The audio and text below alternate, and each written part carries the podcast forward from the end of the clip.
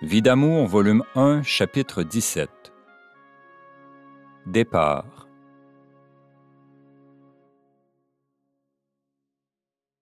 Ma belle-mère ne cesse ses visites et ses paroles désagréables, à tel point que ma bonne, Berthe, ne veut plus la voir tellement elle lui est antipathique. Je me rends souvent chez l'oncle Aimé et tante Imelda, qui demeurent tout près. Ils sont mes confidents et leur sympathie me fait du bien. Or, un jour, excédé par toutes sortes d'avanies, je vais leur demander de m'emmener chez mes parents le soir même. Je pars pour quelques jours, leur dis-je.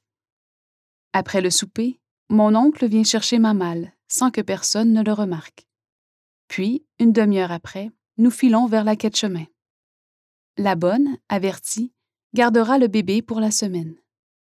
Après la soirée, mon mari est un peu surpris lorsqu'il se rend compte que je ne rentre pas à la maison. Me séparer du petit André est le plus dur sacrifice, mais l'ordre du médecin est précis et formel. Le lendemain, je révèle à mes parents ce qu'est ma vie. Cela fait l'effet d'une bombe. Maman m'assure qu'elle ne se serait jamais doutée de rien, car, dit-elle, je remarque que tu les reçois toujours en souriant. Jamais je n'aurais cru. Tu es bien sûr de ne pas amplifier leurs gestes? Non, et je ne vous dis qu'une petite partie de ce qu'il me faut endurer. Comme je m'y attendais, on me prêche la patience et la bonté. Cette semaine d'absence fait réfléchir mon mari. Après quelques jours, il revient pour me dire qu'il ne peut plus vivre ainsi. De retour à Saint-Georges, ma belle-mère est prévenante. Avec quel bonheur je retrouve André, que j'embrasse amoureusement. Pourquoi Dieu permet-il tant de souffrances? Après chacun des coups qui me frappent et dans lesquels je vois une action providentielle, des horizons nouveaux s'ouvrent. Je comprends des choses spirituelles qui m'étonnent. La main de Dieu est miséricorde. Je ne cesse de le remercier, car il m'attire toujours plus près de lui. Alors, je lui répète ce que tant de fois je lui ai dit depuis mon enfance. Ô mon amour, je t'offre toutes mes joies et mes souffrances par les mérites de ta passion pour sauver des âmes. Je t'offre toutes les messes qui se célèbrent dans le monde entier et qui vont se célébrer pour les âmes dans les siècles des siècles. Et la vie continue. Les heures tristes se succèdent. Mon mari fait une dépression. Alors, n'y tenant plus, il dit à mon père qu'il quitte Saint-Georges pour demeurer à la quai de chemin. Mon père le laisse libre, lui disant Si tu décides de venir ici, tu seras le bienvenu et si tu as besoin d'aide ailleurs, je serai à ta disposition. La décision prise par mon mari me plaît. Il est grand temps de quitter Saint-Georges. Il est donc convenu que les choses iront rondement et qu'on demeurera chez mes parents en attendant de nous fixer dans notre foyer. Il convient de parler à tes parents, dis-je à mon mari. Ils sont partis pour Québec ce matin. Prépare tout, dit-il. On leur apprendra à leur retour. Le soir, tout est prêt. Je veux accompagner Georges pour saluer ses parents et expliquer, mais il s'y refuse. Il préfère y aller seul. Je ne comprends pas son attitude qui m'étonne. Mais pour ne pas avoir de complications, je n'insiste pas. Arrivé chez mes parents, mon mari ne cesse de critiquer les siens. Père, mère, frères et sœurs. Tous écoutent sans rien dire, car nous ne sommes pas habitués à ces disputes familiales.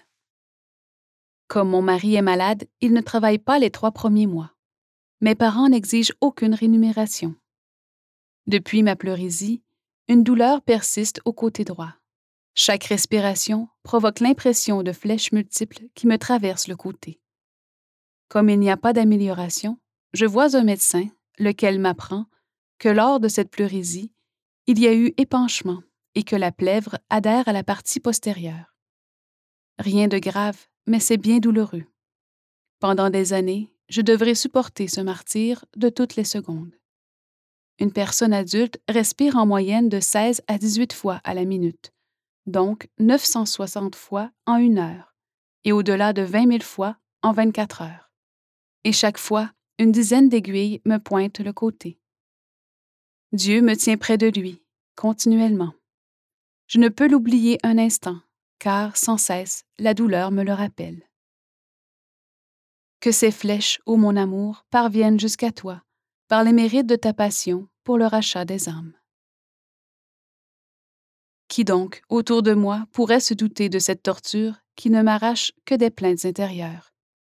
Je les offrirai ainsi, nuit et jour, pendant six ans. Dans les joies comme dans les épreuves, la pensée de Dieu me poursuit. Je cause avec lui et avec Marie. Plus je souffre, plus je l'aime, et plus je l'adore dans sa miséricordieuse bonté. Lorsque je dois bailler, je dois bien vite me tenir le côté droit à deux mains, car j'ai l'impression que tout se déchire. Chaque respiration fait si mal. Pendant ce temps, André apporte du charme à notre foyer. Tous sont très bons pour nous. Mon mari se souvient des longs et douloureux mois d'attente. Il est assez bon de me laisser un peu de temps pour me rétablir avant de songer à un autre enfant. J'apprécie ce geste charitable de sa part. Il respecte l'ordre formel du médecin. En retour, je ne songe qu'à lui rendre la vie douce et à lui être utile. Libérée de toutes les difficultés vécues à Saint-Georges, ma santé s'améliore sensiblement. Mon mari se repose. Mes frères et sœurs sont charmants et compréhensifs. Je me sens renaître à la vie. Mon mari ne cesse de souligner la belle ambiance familiale. Il est considéré comme l'enfant de la maison, ce qui n'étonne personne, car toujours, auparavant, mes parents disaient Quand vous serez mariés, ne vous étonnez pas que votre mari ou votre femme soit favorisé et qu'on lui porte plus d'attention qu'à vous. Il en sera toujours ainsi, car pour eux, c'est déjà difficile de s'adapter à une autre mentalité. Aussi, nous ferons notre possible pour que l'harmonie règne. En décembre, mon mari travaillera dans la manufacture de mon père et il recevra un salaire. Une circonstance particulière favorise la fabrication du bâton de hockey, alors que, depuis le début, la production se maintenait dans le domaine de la chaise. Mon frère Claude, papa et un oncle en parlent avec Georges et deux autres ouvriers. Ils font les premiers essais. En l'espace d'un mois, la production est sur le marché. Avec ses compagnons, mon mari donne un bon coup de main. Ses heures de travail sont cependant restreintes en raison de son état de santé. Mon père le paie bien, alors que mon frère Claude ne touche aucun salaire. Claude est prêt à tous les sacrifices pour monter cette manufacture. L'organisation est assez coûteuse, en argent et en sacrifices. Mon père se dépense sans compter, ne ménageant pas son travail ni son énergie. Ses ouvriers le secondent par un bel esprit de compréhension.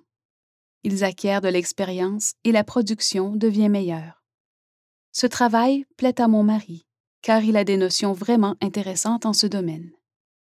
Il est heureux, dit-il, de travailler dans un milieu où il y a de la charité. Il peut faire valoir ses talents et il démontre plus d'une fois ses capacités. Ainsi, il parle moins de ses difficultés familiales. Un jour, pourtant, il m'arrive complètement démoralisé. Il s'en prend aux dirigeants dans l'organisation. Il croit être capable de faire mieux. Nous causons un bon moment, et puis, il s'excuse de sa mauvaise humeur disant que c'est sûrement le temps qui le rend maussade. Ça ne fait que commencer. Les jours qui suivent apportent d'autres critiques, et voici que mon père, si généreux et si bon pour lui, passe au crible à son tour. Entre-temps, nous allons faire une visite dans la famille de mon mari. Ma belle-mère me fait des confidences sur son gendre, lequel habite dans notre ancien logement.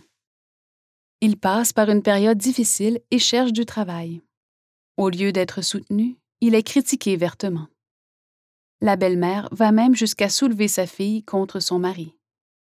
Elle ne s'aperçoit pas qu'il court les filles. Il ne revient pas. Je vais les séparer, dit-elle. Le gendre annonce sa visite pour la fin de semaine, après une absence de quinze jours. Tristesse. Lorsqu'il arrive, sa femme n'y est pas. Ma belle-mère me dit Il a écrit qu'il venait. Eh bien, j'ai envoyé sa femme à 60 000, 96,5 km, plus loin, chez sa sœur. J'aurais pu envoyer mes deux autres filles, mais je ne voulais pas qu'il voie sa femme. Là-bas, il court les filles, et bien, qu'il paye pour ses bêtises. Toutes ces paroles sont fausses. Clément, nouveau marié, aime follement sa femme, et il est bien triste de ne pas la voir. Oui, pauvre belle-mère, elle s'imagine toutes sortes de choses et elle leur donne l'apparence du vrai. Elle jette le désarroi et le doute partout. Ce gendre revient définitivement et pendant deux ans, il sera à son tour la bête noire de la famille. Enfin, il décidera d'aller habiter ailleurs.